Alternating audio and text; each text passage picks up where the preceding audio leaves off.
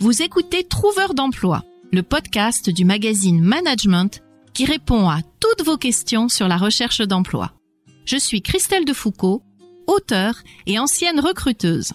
Chaque vendredi, je vous donne plein de conseils pour vous aider à trouver un job ou un stage. Si vous avez des questions, vous pouvez me les poser sur LinkedIn, mais aussi sur notre nouveau répondeur au 01 73 05 45 27. Chers amis de Trouveurs d'emploi, bonjour. Je reçois pour la seconde fois Elisa Passeron Nguyen avec qui je vais échanger sur les questions qu'un recruteur n'a pas le droit légalement de poser en entretien. Alors Elisa est consultante en recrutement. Ça fait maintenant 22 ans qu'elle est dans ce métier. Je vais la laisser se présenter et je vais la laisser démarrer sur le sujet de ces fameuses questions interdites. Trouveur d'emploi, le premier podcast qui vous aide à trouver un emploi. Un programme du magazine Management animé par Christelle Defoucault.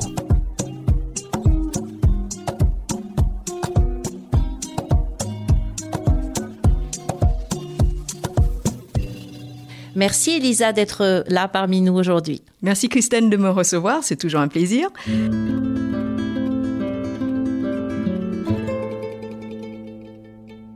Je suis dans le métier en effet depuis 22 ans. Dans ma carrière, j'ai travaillé aussi comme cadre commercial avant d'être RH. Euh, Et euh, dans mon métier, en plus en RH, je suis une touche à tout puisque j'ai travaillé en recrutement, en paye, administration du personnel, en mobilité internationale, en gestion des carrières, en formation. Et j'ai même touché un petit peu aux relations sociales quand j'étais dans une entreprise publique également. Mais mm, le fil rouge depuis toutes ces années, ma passion, le recrutement. C'est toujours agréable de recevoir un recruteur passionné par son métier.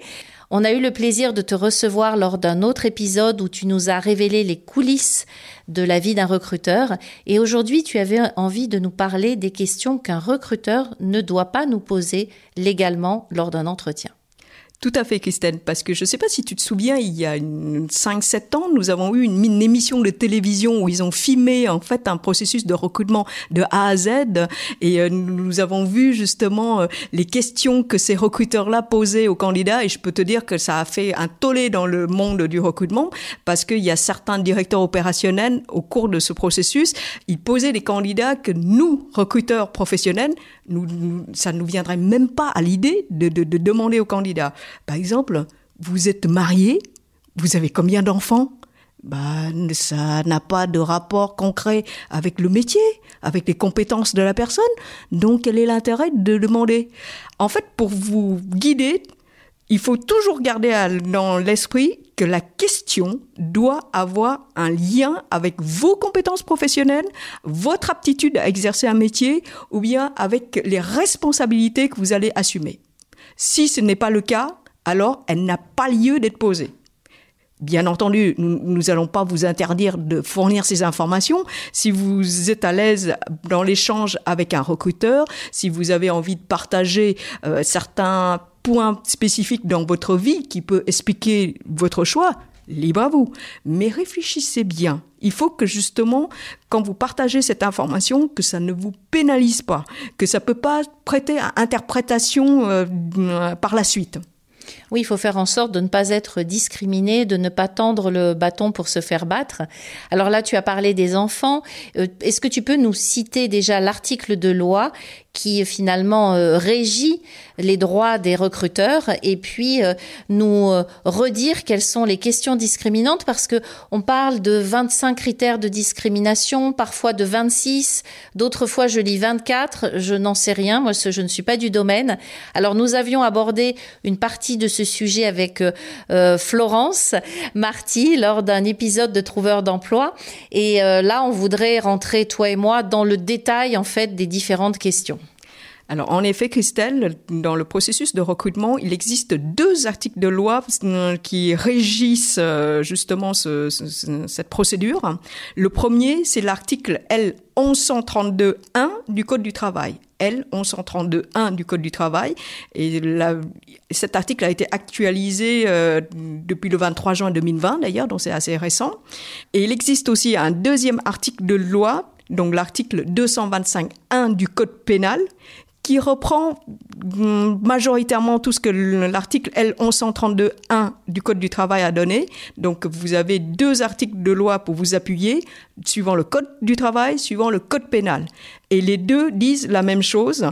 En effet, euh, ils une discrimination, toute distinction opérée entre les personnes physiques sur les fondements de leurs origines, leur sexe, de leur situation familiale, de leur grossesse, apparence physique, ou même leur vulnérabilité résultant d'une situation économique, ou bien de leur patronyme, leur lieu de résidence, leur état de santé, leur perte d'autonomie, leur handicap, leurs caractéristiques génétiques, leurs mœurs, leurs orientations sexuelles, leur identité de genre, leur âge, leur opinion politique, leurs activités syndicales, leur capacité à s'exprimer dans une langue autre que le français, leur appartenance ou non appartenance, vraie ou supposée, à une ethnie, une nation, une prétendue race, une religion déterminée.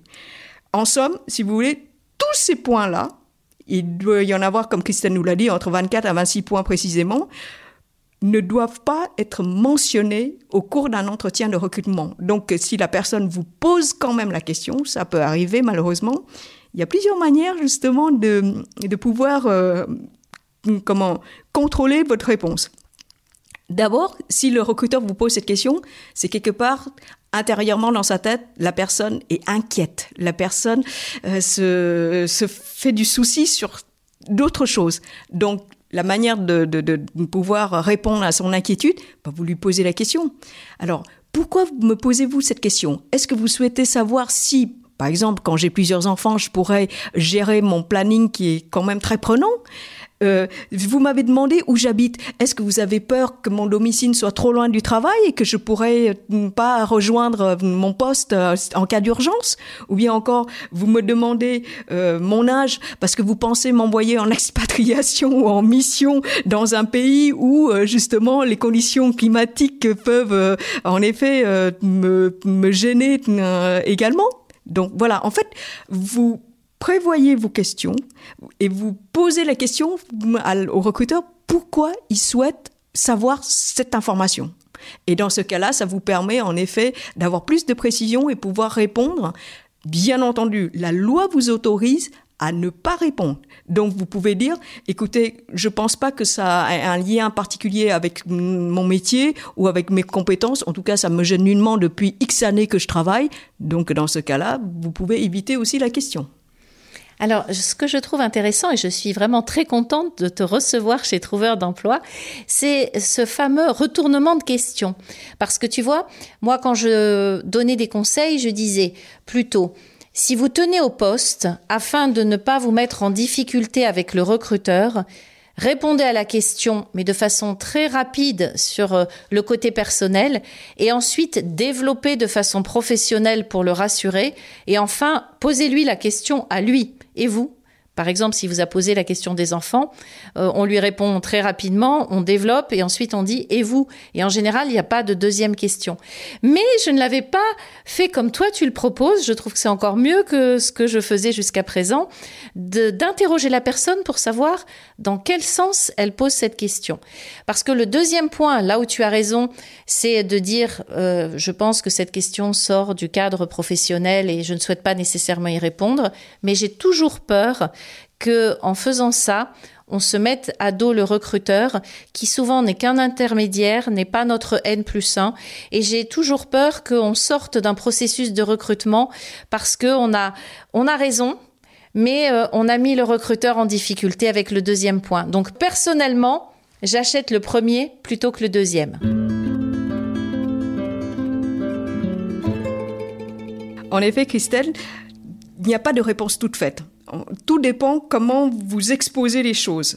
Mais quand ça reste de l'ordre du privé, vous pouvez dire oui, euh, voilà, je, n'ai pas accepté ce poste-là cette année-là car euh, justement pour des raisons familiales, par exemple, ou bien encore euh, pour une question personnelle cette année-là, j'ai dû changer de travail et vous n'avez pas à vous justifier, mais vous avez quand même donné une réponse. Donc, euh, vous n'avez pas simplement développé la justification, vous avez simplement répondu de manière synthétique, donc ça peut quand même convenir au recruteur, car un recruteur professionnel connaît la loi. Alors moi, ça m'interpelle tout le temps, parce que tous les jours, Elissa, mais je ne te mens pas, j'ai peut-être 10 messages par jour de personnes qui me disent avoir eu des questions discriminantes en entretien. Et je me dis, mais comment est-ce que c'est possible? On connaît tous la loi, on sait qu'on ne doit pas poser ces questions, et pourquoi est-ce qu'elles reviennent en entretien? Est-ce que tu as l'explication? J'ai une explication, Christelle, parce que depuis quelques années seulement, nous avons une école du recrutement en France, tandis que cette discipline de il y a 25 ans, 30 ans, tout se fait de manière artisanale. Donc, n'importe qui peut devenir recruteur. Je t'avoue qu'à l'époque, quand moi-même, il y a 22 ans, j'ai voulu rentrer dans le métier, bah, j'ai trouvé des profils très divers et variés qui deviennent recruteurs. Ça peut être des psychologues, cliniciens, ça peut être des responsables commerciaux, des directeurs de business unit qui deviennent consultants en recrutement c'est seulement dans les dernières années qu'il y a justement cette formation euh, euh, vraiment cadrée, euh, bien établie pour apprendre la méthode aux recruteurs. Donc c'est pour ça qu'il y a certains recruteurs aussi, quand ils ont exercé le métier depuis longtemps, ils ne pensent pas forcément à se documenter et à dire tiens de quelle loi euh, parlons-nous en recrutement? Et je peux te faire le pari, Christine, qu'il y a peut-être une grande majorité de recruteurs qui n'ont jamais pris le temps de lire les deux articles de loi que nous avons cités précédemment, ne serait-ce que pour savoir qu'est-ce que nous n'avons pas le droit de faire. Et je te rejoins et je pense que ça concerne aussi les responsables d'entreprises, de petites entreprises qui ne font pas appel à des professionnels, qui vont recruter eux-mêmes et par eux-mêmes et qui ne connaissent pas le métier de recruteur vraiment et qui ne voient pas nécessairement euh, du mal à poser. Enfin, pour eux, c'est pas mal de poser une question sur les enfants ou sur euh, où habitez-vous parce que c'est pas leur métier de recruter. Eux, ce sont des dirigeants d'entreprise. Donc, je pense que ça, c'est une explication. Mais néanmoins, je me dis, avec tout ce que l'on, tout ce que l'on voit passer sur les réseaux sociaux, toutes les publications, tout ça, c'est quand même ahurissant qu'en 2022, il y a encore euh, ces questions qui soient aussi fréquemment posées en entretien. C'est ahurissant. J'ai une piste d'explication, Christine, c'est que en fait, avant, être recruteur, tout le monde dit je peux devenir recruteur. Il y a 25-30 ans, du jour au lendemain, vous êtes dirigeant d'une équipe, vous êtes euh, responsable opérationnel d'une business unit, vous pouvez recruter. Tandis qu'aujourd'hui, euh, avec les évolutions du temps, bah, le recruteur c'est un métier, c'est devenu un métier à part entière, comme si vous étiez, je sais pas, euh, ingénieur mécanique, comme si vous étiez directeur financier. C'est devenu un métier à part entière. Et qui dit métier dit règle, dit méthodologie, dit formation. Donc un recruteur, pour rester digne de ce nom, doit se former tout au long de sa vie, doit rester ouvert d'esprit, doit suivre aussi les actualités dans sa spécialisation, car si vous ne progressez pas, eh bien évidemment, vous reculez alors que les autres avancent. Et vous ne garantissez pas une jolie image de votre entreprise parce que, rappelons-le, un recruteur est un ambassadeur d'une entreprise et un recruteur qui va discriminer, qui va poser des questions interdites par la loi, va porter préjudice à son entreprise, va nuire à la marque employeur. Et ça, je pense que ceux qui nous écoutent, que ce soit des dirigeants d'entreprise ou des recruteurs, il faut que vous pensiez bien à ça. Au-delà du traitement des candidats, pensez aussi à vos prospects, à vos clients qui vont se faire une image de vous à partir de votre marque employeur. Tout à fait, Christine, car euh, justement, un candidat maltraité, eh bien, il peut parler à son entourage familial, il peut parler à ses collègues, il peut parler à ses clients, à ses fournisseurs. Donc, vous imaginez le cercle d'influence qu'il peut développer et l'image, justement, la dégradation de l'image de marque de votre entreprise que ça peut générer. Donc, c'est pour ça que même si vous refusez sa candidature, faites-le, mais avec élégance, avec respect. Parce que votre candidat sera un jour votre client, sera un jour votre futur N plus 1, ne sait-on jamais, ou bien encore, il peut aussi être un partenaire de travail pour vous dans quelques années. Donc traitez les candidats comme vous voulez vous-même être traités. Et alors, côté chercheurs d'emploi, est-ce que tu ne crois pas qu'on doit aussi leur suggérer, on l'a déjà dit dans des épisodes de Trouveurs d'emploi, mais j'aimerais euh, le redire encore, que lorsqu'on est face à une question discriminante qui nous heurte, on doit toujours se poser la question de savoir qui nous pose cette question. Parce que si c'est un recruteur d'un cabinet lambda qui fait partie du processus, mais qu'on ne verra plus jamais de notre vie, mais qui par contre va nous conduire vers le poste de nos rêves et qu'il n'est pas notre N plus 1, je pense que c'est grave, mais c'est pas si grave dans le jeu de la recherche d'un job. Par contre, si cette question nous est posée par une personne de l'entreprise dans laquelle on va travailler, qui va travailler avec nous, voir qui est notre N plus 1, à mon avis, là, c'est plus inquiétant. Tout à fait. Je te rejoins sur ce point-là parce que ça signifie qu'il n'y a pas une culture RH ou une culture de recrutement dans l'entreprise et que si cette personne, notre futur N plus 1 pour le poste, dès l'entretien de recrutement commence déjà à euh, comment dire, à briser la loi, à contrecarrer la loi, eh bien, qu'est-ce qui va nous attendre dans le poste? Parce que justement, au cours du processus du travail, dans les années à venir, il peut y avoir peut-être des discriminations aussi pour les promotions, pour les, valorisations de résultats. Donc ça, ça nous fait quand même poser des questions, Christelle, sur euh, l'équipe, sur l'entreprise, sur le manager, en disant est-ce que j'ai envie de travailler avec cette personne encore dans un an, dans trois ans? C'est quand même euh, c'est quand même un bout de notre vie que nous allons nous engager. L'entreprise prend un risque en recrutant un candidat, mais n'oubliez pas que le candidat ou la candidate prend aussi un risque en rejoignant votre équipe. Donc, traitez-les comme vous traitez votre client, comme vous traitez vos fournisseurs. Parce que cette personne peut un jour devenir votre partenaire lors d'un projet euh, mondial. Ne sait-on jamais? Et c'est là qu'on voit toute l'importance nouvelle des candidats qui ont leur propre marque, la marque candidat, qui euh, s'oppose, enfin, c'est pas qui s'oppose, mais qui est maintenant au même niveau que la marque employeur.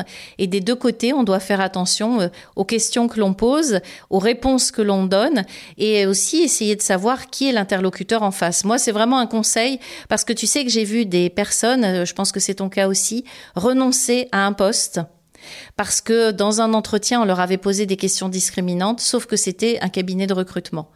Et c'était dommage parce qu'elles ne sont pas allées plus loin. Et derrière le cabinet de recrutement, il y avait une très belle entreprise. Sauf que l'entreprise n'avait pas choisi le bon prestataire pour assurer le recrutement.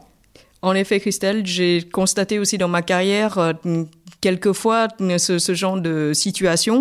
Et c'est la raison pour laquelle, dans l'univers des recruteurs professionnels aujourd'hui, vous avez une association que tu connais certainement, Christelle, à compétences égales, qui euh, donne une déontologie justement à notre métier. Les cabinets de conseil en recrutement, justement, euh, qui suivent les principes de cette association ou qui sont adhérents de cette association, en effet, peuvent euh, justement garder le cap, justement éviter ce genre de discrimination, parce qu'après tout, ça jette le discrédit sur notre métier, tout simplement. Donc, euh, vous faites un beau métier, recruteur. Donc, défendez-le, respectez la règle. Vous êtes les gardiens du temple du recrutement. Donc, quelque part, il faut que, justement, quand le candidat ou la candidate rentre en contact avec vous, que la personne soit euh, confiante, que la personne va dire je, je vais faire un processus impartial, je vais avoir quelqu'un en face de moi qui sera objectif dans sa décision et quand je ne serai pas retenu, elle pourra m'expliquer pourquoi. J'aime beaucoup cette idée de du recruteur gardien du temple. Pour revenir à l'association à compétences égales, quand j'étais dans le recrutement en 87, euh, à compétences égales existait déjà. C'est comme un label finalement. Et je pense que quand on est face à un recruteur, quand on est candidat, quand on est face à un recruteur qui discrimine, on va passer outre parce que c'est le cabinet et puis nous, ce qui nous intéresse, c'est l'entreprise. Je pense qu'on a, on peut avoir intérêt quand même à passer un petit coup de fil anonyme à, à compétence égale en disant, bah, vous savez, ce cabinet euh, est inscrit chez vous, il a le label. Néanmoins, il discrimine en entretien. Je trouve que dans l'intérêt euh, collectif, euh, c'est peut-être une démarche qu'on peut avoir et qui ne va pas nous nuire pour la suite du processus, surtout si on est rentré en poste dans l'entreprise. Oui, je, je, pense que ce serait une excellente idée, en, effet, de, euh, d'informer l'association à compétences égales quand vous avez été confronté à cela, et surtout quand vous allez sur le site internet de l'entreprise et vous voyez le logo de la compétence égale bien affiché dessus, et que vous avez vécu ce genre de situation, ça vaut en effet le coup de, d'avertir l'association. Alors, on rappelle également qu'il y a le défenseur des droits qui a remplacé l'ancienne ALD, et le défenseur des droits permet aussi d'appeler de façon anonyme et de dénoncer un cabinet ou une entreprise euh, qui euh, euh, discrimine les candidats. Et ça se fait de façon tout à fait anonyme. Et je pense que ça va dans le sens aussi du bien collectif et de l'amélioration des processus de recrutement Oui, je pense que là, ça, ça peut aider en effet nos candidats quand ils ont été confrontés à ça. Ils se disent, je suis tout seul, comment je fais? Donc, euh, au moins, il y a cet organisme-là aussi, donc la HALD, l'ancien HALD, maintenant il y a un autre nom, et également, euh, voilà, les associations de recruteurs.